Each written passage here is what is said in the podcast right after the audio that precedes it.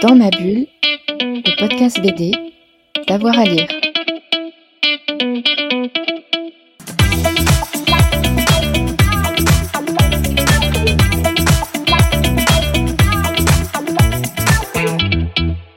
En science-fiction, il, existe quelques œuvres, pas forcément hyper connues du, grand public, qui ont quand même eu leur succès, mais qui, moi, je trouve, sont des, monuments de la bande dessinée. je pense à une série euh, qui s'appelle Le Vagabond des Limbes, euh, de Godard et Ribera.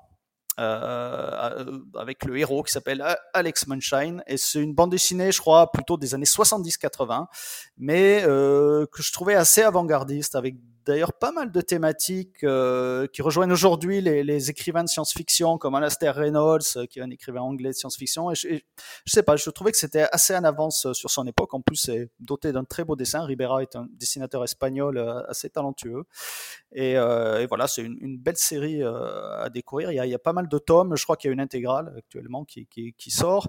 Après, évidemment, il y a un chef-d'œuvre de, la science-fiction qui s'appelle La Guerre éternelle de Marwano et Aldeman. Au départ, c'est un roman. C'est un écrivain euh, qui a fait la guerre du Vietnam et qui en fait a transposé cette guerre du Vietnam en science-fiction.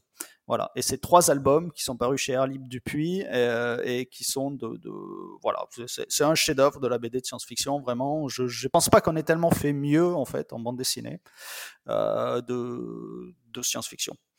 Euh, et, euh, et, ensuite, euh, je crois que j'en avais pas parlé précédemment, mais il y a, y a moi un livre qui, qui m'avait beaucoup impressionné quand, quand je l'ai lu adolescent. Euh, et c'est d'ailleurs un dessinateur, je trouve, qui mériterait d'être Grand Prix à Angoulême avant le, là ceux qui ont sont proposés, c'est Jordi Bernett, qui est aussi un dessinateur espagnol et qui a fait avec Sigura une série qui s'appelle Kraken. Euh, et qui avait été édité d'ailleurs euh, aux éditions Gilou en noir et blanc. Euh, alors là, c'est le mieux, c'est de lire ça en noir et blanc, c'est juste fabuleux. Voilà, c'est une police des égouts. Pendant les égouts, bah, on jette tout un tas de trucs quoi, qui se retrouvent dans les égouts.